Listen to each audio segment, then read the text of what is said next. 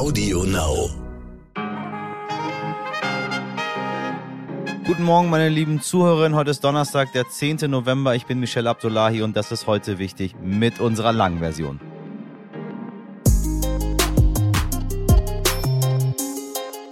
Ja, äh, die Frage, was passiert da gerade im Iran, beantwortet meine heutige Interviewpartnerin Düsen Tekal ganz einfach.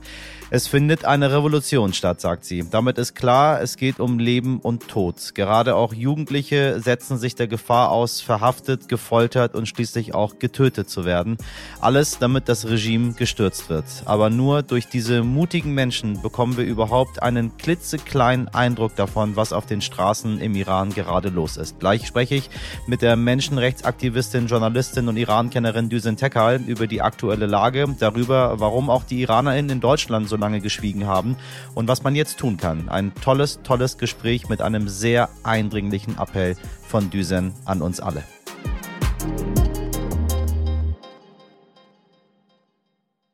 Zuerst das Wichtigste, heute mal etwas ausführlicher. Die Staatsanwaltschaft Köln hat Ermittlungen gegen den Chef des größten deutschen Bistums, den Kölner Kardinal Rainer Maria Wölki, eingeleitet. Es geht um eine ganz konkrete Aussage des Kardinals, die er im Zusammenhang mit dem Missbrauchsskandal gemacht hatte. Demnach habe er erst im Juli dieses Jahres erfahren, dass es Missbrauchsvorwürfe gegen Winfried Pilz, den Sternsinger Präsidenten, gibt. Dieser Darstellung widerspricht die frühere Assistentin des Personalchefs im Erzbistum, Hildegard Dahm, in einem Interview mit dem Kölner Kölner Stadtanzeiger sagte Dahm gestern, sie habe schon 2015 für den Kardinal eine Excel-Liste mit 14 früheren Missbrauchstätern erstellt. Kardinal Wölki dagegen sagte unter Eid aus, dass er erst seit Juni 2022 von den Vorwürfen gegen Pilz erfahren habe, der 2019 verstorben ist. Hildegard Dahm habe es nicht mehr ausgehalten, Dinge aus erster Hand zu wissen, die den öffentlichen Aussagen von Kardinal Wölki widersprechen. Speziell zum Fall des früheren Sternsinger Präsidenten Winfried Pilz. Jetzt wird der Verdacht der falschen Versicherung an Eidestadt untersucht, sagte Oberstaatsanwaltschaft Ulf Willun am Mittwoch. Kardinal Wölki hat die Vorwürfe gegen ihn zurückgewiesen und das Erzbistum werde jetzt arbeitsrechtliche Schritte gegen Hildegard Dahm prüfen. Zitat, denn diese hat aus dem sensiblen Bereich der Personalführung berichtet und dafür ihre Vertrauensstellung benutzt. Das ist streng untersagt und das kann kein Arbeitgeber dulden. Ja, liebe Leute, da im Erzbistum Shitstorm, wo immer ihr auch sitzt. Genauso wie eure ganzen Lügen, die keiner erdulden kann und erdulden darf. Danke an Frau Dahm, dass sie den Mut aufgebracht hat, Stellung zu beziehen. Gestern in der Früh habe ich schon gemeinsam mit Stern-US-Korrespondent Raphael Geiger die ersten Ergebnisse der Midterms in den USA analysiert. Hören Sie da gerne nochmal rein in unsere Folge 400. Jetzt wissen wir schon wieder ein bisschen mehr. Kurzum, für die DemokratInnen ist es doch nicht so schlimm gekommen wie befürchtet. Maryland zum Beispiel hat wieder einen demokratischen Gouverneur. Zum ersten Mal in der Geschichte des Staates ist es ein Afroamerikaner. In Massachusetts gibt es die erste weibliche und die erste lesbische Gouverneurin und in Pennsylvania Pennsylvania hat Herausforderer Joe Fetterman den RepublikanerInnen einen Senatssitz abgeluchst. Zum Redaktionsschluss gestern sah es also so aus, dass der Senat vielleicht in den Händen der DemokratInnen bleibt, das Abgeordnetenhaus womöglich an die RepublikanerInnen gehen wird. Für US-Präsident Joe Biden war es also wieder erwarten gar keine so große Klatsche. Für den Ex-Präsidenten Donald Trump kein so großer Triumph. Zwar haben in vielen Bundesstaaten einige seiner Kandidatinnen gewonnen, die die Wahlergebnisse von 2020 anzweifeln, aber in Florida ist der Republikaner Ron DeSantis als Gouverneur bestätigt worden und das dürfte für Trump gar nicht so viel Grund zur Freude sein. DeSantis ist ein möglicher Rivale, der Trump immer gefährlicher werden könnte, sollte es bald um eine neue Präsidentschaftskandidatur gehen. Und an dieser Stelle halten wir uns mal mit News von Twitter zurück. War ja auch genug in der letzten Zeit. Stattdessen schauen wir mal zum Nachbarn Facebook rüber oder besser gesagt auf den gesamten Konzern Meta. Da wurde ja erwartet, dass es Entlassungen gibt und ja, sie haben uns nicht enttäuscht. Ganze 11.000 Mitarbeitende müssen den Konzern verlassen. Das sind 13 Prozent der Belegschaft. Konzernchef Mark Zuckerberg gibt zu, dass er den Online-Boom am Anfang der Corona-Pandemie überschätzt und daher die Investition hochgeschraubt habe. Nun aber sei das Online-Geschäft zu früheren Trends zurückgekehrt und zudem lasten die schwächelnde Konjunktur und verstärkte Konkurrenz auf den Erlösen. Er übernehme die Verantwortung für die Entscheidung und ihre Folgen. Die vorangetriebene Entwicklung virtueller Welten unter dem Schlagwort Metaverse kosten den Konzern immer mehr Geld. Seit Jahresbeginn macht die Sparte Reality Labs, in der am Metaverse gearbeitet wird, Verluste von 9,4 Milliarden Dollar bei einem Umsatz von gerade einmal 1,4 Milliarden. Die Pläne von Gesundheitsminister Karl Lauterbach für eine Krankenhausreform haben in den vergangenen Tagen bei Hebammen in Deutschland für großen Unmut gesorgt. Konkret ging es um die Finanzierung von Hebammen in Krankenhäusern. Diese fürchteten ab 2025 aus dem Pflegebudget zu fallen mit katastrophalen Auswirkungen auf die klinische Geburtshilfe. Wie der Deutsche Hebammenverband sagte. Nun hat Karl Lauterbach seinen Vorstoß doch zurückgezogen. Wir haben bei Ilona Kriesel, Sternredakteurin für Wissenschaft und Gesundheit, nochmal nachgefragt, was da eigentlich los war und warum es doch zu diesem überraschenden Umdenken des Gesundheitsministers kam. In den vergangenen Tagen gab es ja sehr viele kritische Berichte äh, rund um eine Änderung der Finanzierung von Hebammen in Krankenhäusern. Teils waren die auch sehr alarmistisch. Was steckt jetzt dahinter? Die Kritik richtete sich gegen eine Finanzreform der gesetzlichen Krankenversicherung. Achtung, jetzt kommt ein Wortungetüm, das GKV Finanzstabilisierungsgesetz. Das wurde schon im Oktober vom Bundestag verabschiedet und das sah eben unter anderem vor, dass Hebammen neben weiteren Berufsgruppen ab 2025 nicht mehr im Pflegebudget berücksichtigt werden sollen. Aus diesem Budget, das gibt es seit 2020, werden Personalkosten im Bereich der Pflege finanziert. Diese Änderung hätte zum Beispiel Hebammen auf Wochenbettstationen getroffen. Also das sind die Stationen, wo Frau und Kind dann direkt nach der Geburt hinkommen, noch ein paar Tage zur Nachbeobachtung dann bleiben. Ähm, nicht aber die Hebammen im Kreissaal. Da werden die Kosten anders abgerechnet. Ähm, und es gab gleich nach der Verabschiedung des Gesetzes massive Kritik vom Deutschen Hebammenverband, unter anderem, weil man eben fürchtete, dass Hebammen auf den Wochenbettstationen dann ab 2025 gekündigt werden. Klar, wenn es weniger Hebammen auf den Stationen gibt, dann müssen wahrscheinlich die Pflegekräfte mehr Arbeit übernehmen. Dann verschlechtert sich womöglich die Versorgung von Müttern und Kindern. Ähm, diese Kritik gab es schon zu einem recht frühen Zeitpunkt, die ist aber in der öffentlichen Wahrnehmung gar nicht so richtig angekommen zunächst. Äh, so richtig Aufwind hat das Thema jetzt erst in den letzten Tagen bekommen, und zwar durch eine Petition. Die hat mittlerweile mehr als 1,4 Millionen Menschen erreicht. Äh, mehr als 1,4 Millionen Unterschriften sind zusammengekommen. Und das zeigt, finde ich, auch, was für ein sensibles und was auch für ein relevantes Thema die Geburtshilfe ist und äh, dass das eben auch in der Bevölkerung so wahrgenommen wird. Wir als Redaktion haben natürlich auch zu dem Thema recherchiert, haben Interviews geführt und wurden dann am Dienstag doch ziemlich von der Nachricht überrascht, dass Lauterbach ähm, einlenkt, dass die Hebammen ähm, jetzt doch im Pflegebudget auch bleiben sollen, dass die Finanzierung also weiterhin gesichert ist. Und ich war doch überrascht, wie schnell dieses Statement jetzt von ihm kam und denke, äh, dass äh, diese breite öffentliche Diskussion, dass die Petition, dass der Druck, dass sicherlich auch einen Anteil daran gehabt haben werden. Äh, hoffen wir jetzt, dass es auch jetzt so kommt, dass es so umgesetzt wird und ähm, dass eben auch weiterhin eine gute Versorgung von Müttern und Kindern im Wochenbett gewährleistet wird. Vielen Dank, liebe Ilona, für deine Einschätzung.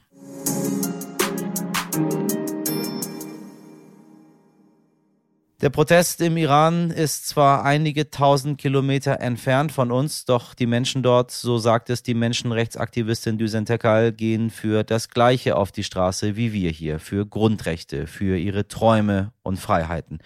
Die Grundbedürfnisse der Menschen sind also die gleichen, ob in Teheran oder in Hamburg. Nur werden im Iran die Protestierenden mit ganz anderen Mitteln von der Regierung bekämpft und das so brutal, dass Düsen Tekal gar nicht alles veröffentlichen kann was sie an Bildern aus dem Land zugeschickt bekommt. Trotzdem gehen die Menschen unter dem Einsatz ihres Lebens Tag für Tag auf die Straße und kämpfen. Über diesen selbstlosen Einsatz, die Revolution und was wir hier tun können, spreche ich nun in einem sehr, sehr intensiven Gespräch mit Iran-Kennerin, Journalistin und Aktivistin Düsen Tekal. Guten Morgen, Düsen, ich grüße dich ganz herzlich. Schönen guten Morgen. Ich glaube, wir sind alle, insbesondere wie die wir uns für den Iran einsetzen, in einer unglaublich belastenden Situation aktuell. Aber bevor wir dazu kommen, was ganz aktuell gerade los ist, Was ist überhaupt los? Weil so viele Menschen wissen immer noch nicht, was Sache ist im Iran aktuell. Es findet eine Revolution statt. Und zwar ist das der 52. Tag. Und da gehen Menschen auf die Straße, jeden Tag, den ihr, sage ich mal, ihr Anspruch von Freiheit wichtiger ist als das eigene Leben. Und es hört nicht auf. Es hört nicht auf, obwohl das Regime Krieg führt gegen die eigene Bevölkerung. Das kann man nicht anders sagen. Wir haben bisher 300 Todesopfer. Die Dunkelziffer ist weit höher. Darunter 50 Kinder. Das jüngste Opfer ist elf Jahre alt. Und es sind 14.000 Protestierende festgenommen worden. Das ist eine deutsche Kleinstadt. Und es finden Schauprozesse statt äh, zur Primetime im Propagandafernsehen. Und was passiert am nächsten Tag? Die Menschen gehen wieder und wieder und wieder auf die Straße. Was ist das, wenn das keine Revolution ist?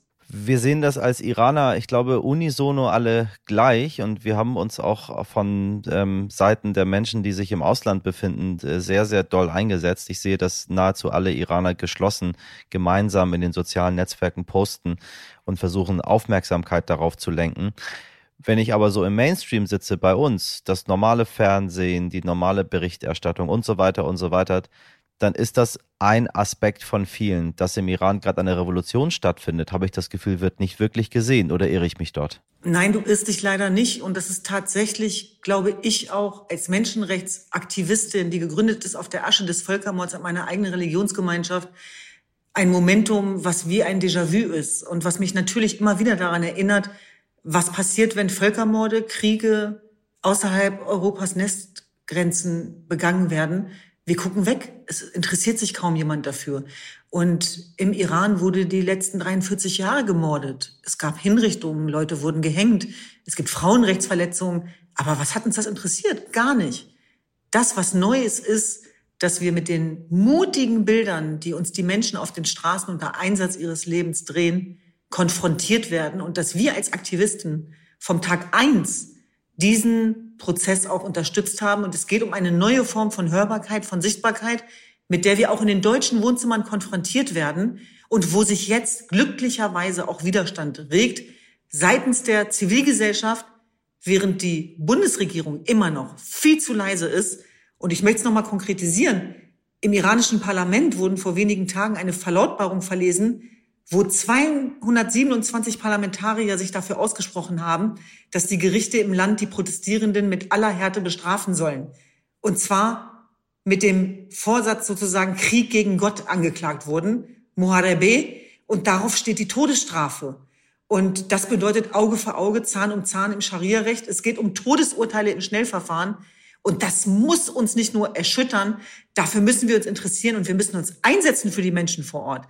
Was die Menschen aus dem Iran sagen, ob das Kurden sind, Iraner sind, andere Minderheiten sind, die sagen, wir brauchen eure Hilfe nicht. Aber be our voice. Stellt euch uns nicht in den Weg.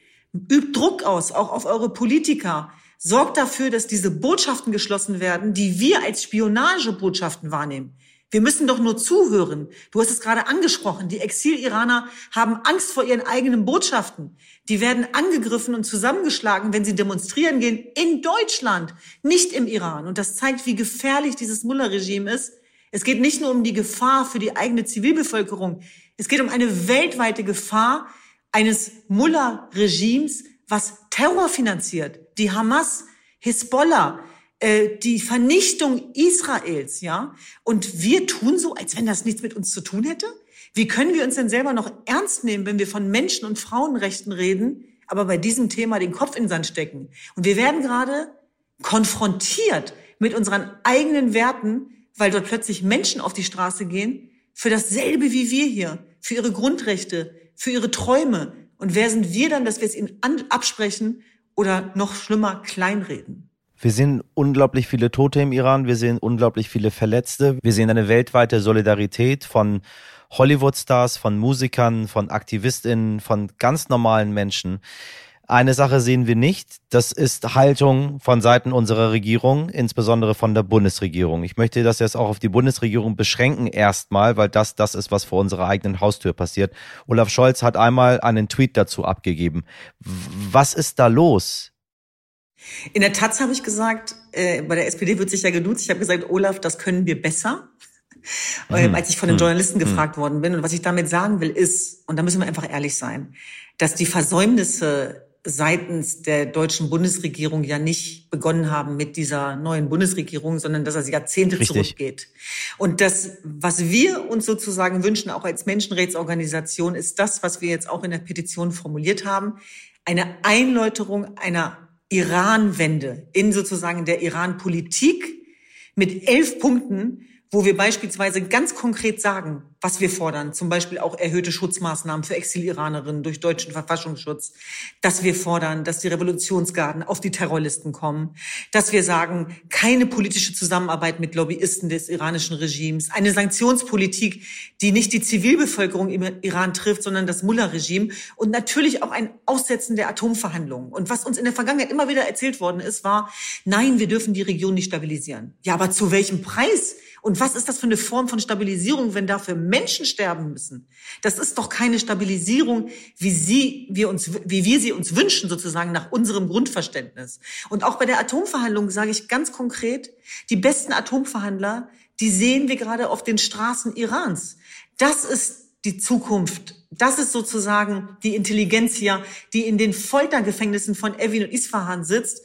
Jeder Mensch, der aufbegehrt hat gegen dieses Regime in den letzten Jahrzehnten, ist entweder hingerichtet worden, getötet worden oder in den Foltergefängnissen gelandet. Weil immer so getan wird, es gibt keine Führerschaft, es gibt keine Anführer. Wo ist die Opposition? Ja, liebe Leute, die sitzt in den Gefängnissen. Und das Besondere, das ist das, was Nathalie Amiri immer wieder sagt, an dieser Bewegung ist die sogenannte Generation Z, die keinen Anführer braucht, sondern wo jeder selber ein Anführer ist, weil er nicht ideologisch geprägt ist, nicht parteigebunden und weil sie angstfrei sind. Sie gehören einer TikTok-Generation an teilweise. Und genau das sind die Menschen, die gerade über die Klippe springen. Vergegenwärtigen wir uns das nochmal. Das sind Zwölfjährige, 14-Jährige, die hingerichtet werden, die getötet werden, ja, willkürlich. Und das verzeihen ihnen die Menschen nicht. Und wie können wir etwas gutheißen? Wie können wir als bester Wirtschaftspartner Europas hergehen und Geschäftsbeziehungen fördern, ohne zu glauben, dass wir uns zu Erfüllungsgehilfen machen. Und das ist das, was die Menschen auch uns nicht verzeihen auf Dauer. Denn nochmal, diejenigen, die morden, das ist das Mullah-Regime. Aber wie lange wollen wir das im Westen zulassen? Und wie lange wollen wir noch dabei zugucken, dass Menschen zu Tode kommen? Und du hast es gerade beschrieben, es ist ein Wechselbad der Gefühle, in dem sich die Menschen befinden. Da ist so viel Schmerz. Das sind so viele Menschen, die gerade zu Tode kommen. Das sind so grausame Bilder, die uns erreichen, auch als Menschenrechtsorganisation, die wir noch nicht mal veröffentlichen können, ja, weil sie zu grausam sind. Und auf der anderen Seite ist es der Duft der Freiheit, ist es der Widerstand, ist es dieser Duft der Revolution und die Menschen sind kreativ. Und ich sage es nochmal, die werden dafür getötet, weil sie dabei erwischt werden, dass sie ihre Handys in die Hand nehmen. Das machen sie für uns. Und ich glaube schon, dass wir uns die Frage stellen müssen, wo stehen wir?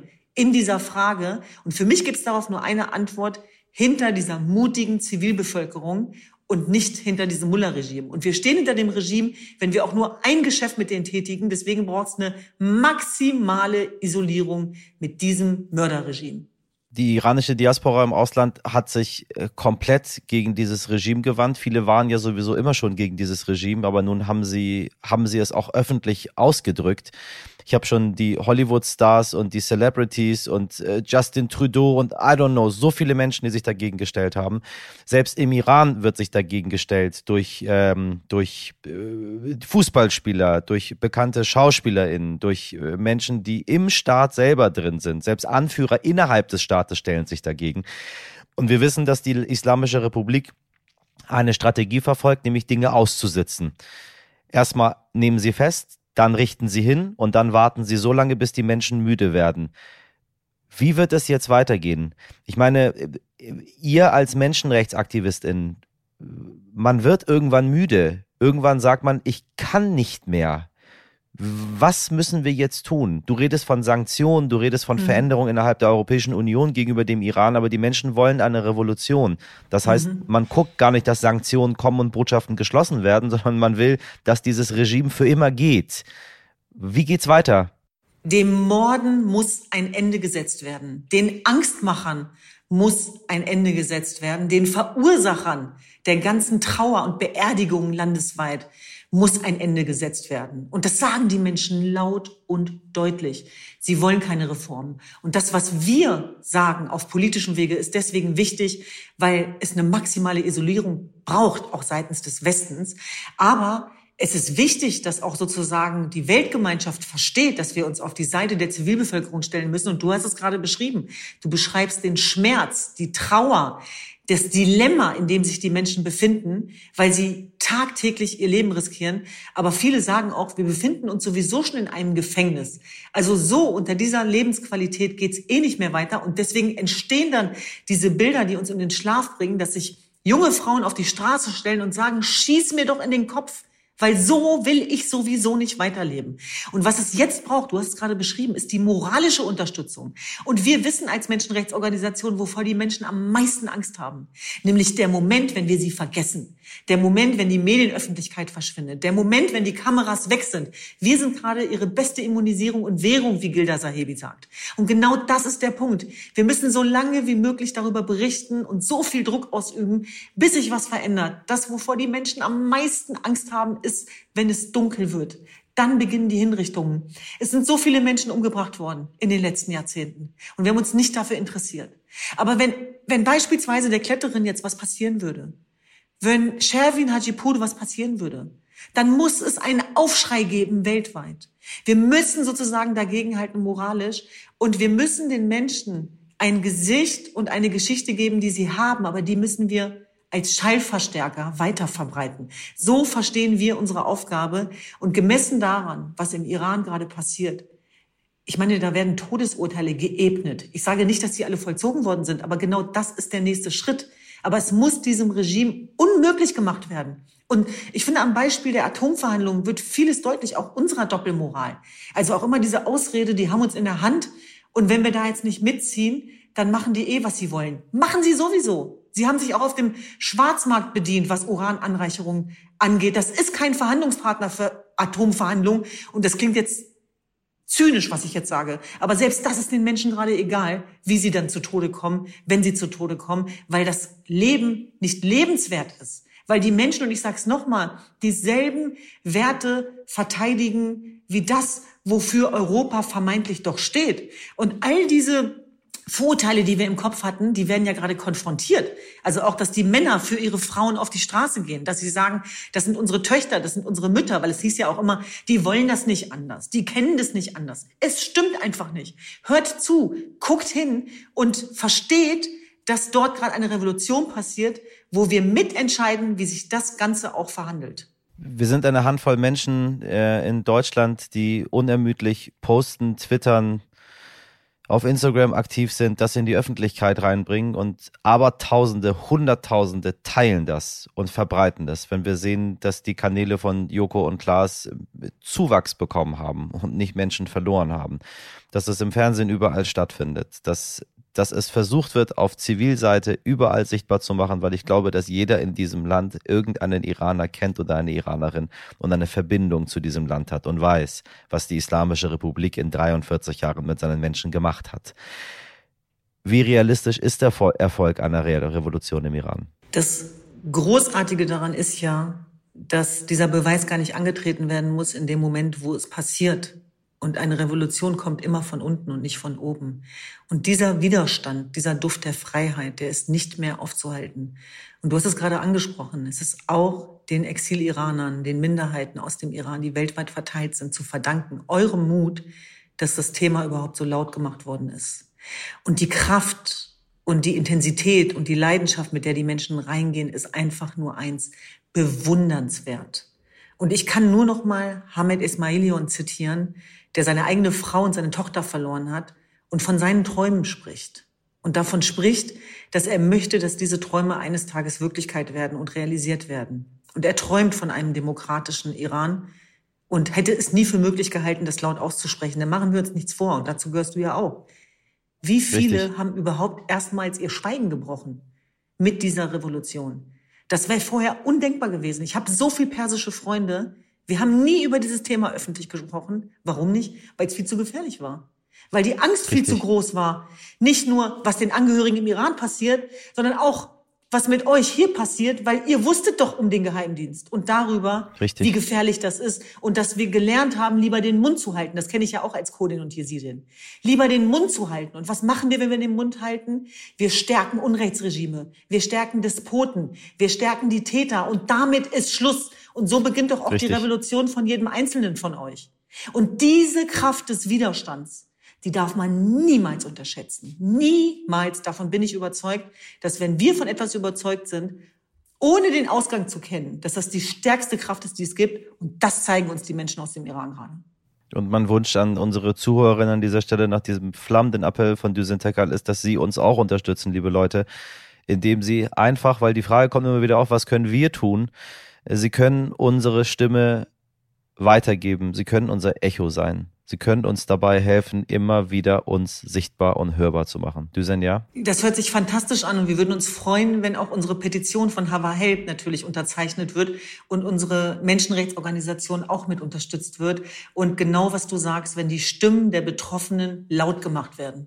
Wir kämpfen ja nicht nur gegen die Islamische Republik, wir kämpfen auch gegen Facebook, Instagram und Twitter, die in ihren Algorithmen unsere Stories runter spielen, unerreichbar machen. Ich habe von so vielen gehört, dass ihre Stories, wenn sie das Wort Iran überhaupt beinhalten, gar nicht mehr gesehen werden. Wie gehen wir damit um, dass die Konzerne uns versuchen zu blockieren, damit keine Revolution stattfindet und diese Menschen im Iran überhaupt sichtbar gemacht werden? Habt ihr das Problem auch? Also tatsächlich muss man sich die Frage stellen, wie jemand wie Khamenei überhaupt einen eigenen Twitter-Kanal besitzen kann, ohne dass wir dagegen vorgehen. Und ich glaube, das ist das Versäumnis der letzten Jahrzehnte, auch die Tech-Konzerne in die Verantwortung zu nehmen und ein Bewusstsein dafür zu schaffen, dass Krieg auch digital geführt werden kann und dass sozusagen äh, diese Diskriminierung und Verletzungen und Hassrede natürlich auch im digitalen Raum sanktioniert und bestraft werden muss. Und da müssten natürlich alle in die Verantwortung genommen werden. Wir persönlich machen gerade sehr, sehr schöne Erfahrungen, nämlich solidarische das heißt, ich werde angegriffen, ich werde gleichzeitig verteidigt von einer Armee der Solidarität. Und das tut so, so gut, weil wir die Kraft natürlich nicht haben. Du hörst es auch in meiner Stimme, dass ja. wir sehr viel intensiv eingebunden sind, sehr viel zu tun haben, sehr viel auch angegriffen werden. Und es ist ein so wichtiges und schönes Gefühl, wenn man merkt, dass man damit nicht alleine ist. Das heißt, die Algorithmen werden dann auch so ein bisschen ausgetrickst beispielsweise. Es wird ganz bewusst sehr viel Content geteilt und genau das ist das, worauf wir uns auch konzentrieren, weil wir die Kraft brauchen. Liebe Zuhörerinnen, seien Sie unser Echo, genauso wie Düsen. Düsen, ich danke dir unfassbar für deine Arbeit, für deine unermüdliche Arbeit, generell und insbesondere in Bezug auf die Revolution im Iran. Dankeschön. Dank, danke, mein Herz. Balsam für die Seele. Danke. Heldin des Tages. Es war ein Kampf über Jahre hinweg, aber er scheint sich am Ende doch gelohnt zu haben. Die Grünen-Politikerin Renate Künast hat ihren Prozess gegen Hass im Netz durch mehrere Instanzen gewonnen. Sie wissen schon, das war der Prozess, in dem das Berliner Landgericht beschlossen hatte, dass die Beschimpfungen gegen Künast Teil unserer Meinungsfreiheit seien. Um nochmal deutlich zu werden, keine Beleidigungen waren demnach die Ausdrücke Drecksfotze, Stück Scheiße, Geisteskranke oder auch nett Sondermüll. Die Berliner Richter entschieden damals, dass sich das noch haarscharf an der Grenze des Hinnehmbaren bewegt und die UrheberInnen dieser Kommentare nicht ausfindig gemacht werden sollen. Ja, ich weiß ja nicht so recht, wie es Ihnen geht, aber alleine, wenn man diese Worte vorliest, ist es einfach unglaublich, wie diese Ausdrücke nicht als beleidigend gewertet werden können. Naja, jetzt hat das Berliner Kammergericht auf jeden Fall entschieden, dass Facebook die Nutzerdaten doch herausgeben muss. Insgesamt geht es um 22 Hasskommentare, gegen die Renate Künast vorgehen wollte. Und um ihre Klage-Odyssee mal deutlich zu machen, nachdem das Landgericht erst keinen der Kommentare als persönlichkeitsverletzend angesehen hatte, wurden in einem zweiten Verfahren erst einmal sechs davon vom Landgericht doch als eher herabsetzend eingestuft. Das Berliner Kammergericht gab ihr dann in sechs weiteren Fällen Recht, fehlen nach Adam Riese aber immer noch zehn Kommentare. Also klagte Renate Künast vor dem Bundesverfassungsgericht in Karlsruhe. Das gab ihr dann Recht und deshalb muss sich das Berliner Kammergericht noch einmal mit dem Fall befassen und hat ihr am Ende jetzt in allen 22 Fällen Recht gegeben. Halleluja, Ende gut, alles gut. Nach ihrem Sieg hat die Grünen-Politikerin übrigens erklärt, dass sie jetzt erst einmal Luft holen muss, um sich freuen zu können. Ja, das fühle ich sehr. Es ist ja alleine schon anstrengend, das nachzuerzählen, aber immerhin am Ende steht wenigstens ein klitzekleiner Sieg gegen Hate Speech im Internet.